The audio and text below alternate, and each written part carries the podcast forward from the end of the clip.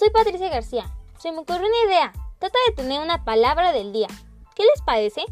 La palabra del día de hoy es tu tu tu tu volar. ¿Qué es lo primero que se te ocurre cuando piensas en la palabra volar?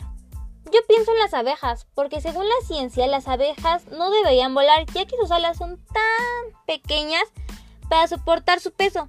Pero como todos sabemos, las abejas sí vuelan. Qué extraño, pero la naturaleza es tan perfecta que hizo que las abejas volaran.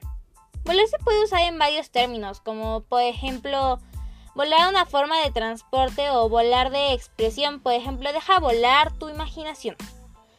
Te voy a decir algo, si puedes soñarlo es porque puedes lograrlo. Bueno, este es el fin del Time Words. Gracias por tu atención y ya sabes, comparte la felicidad.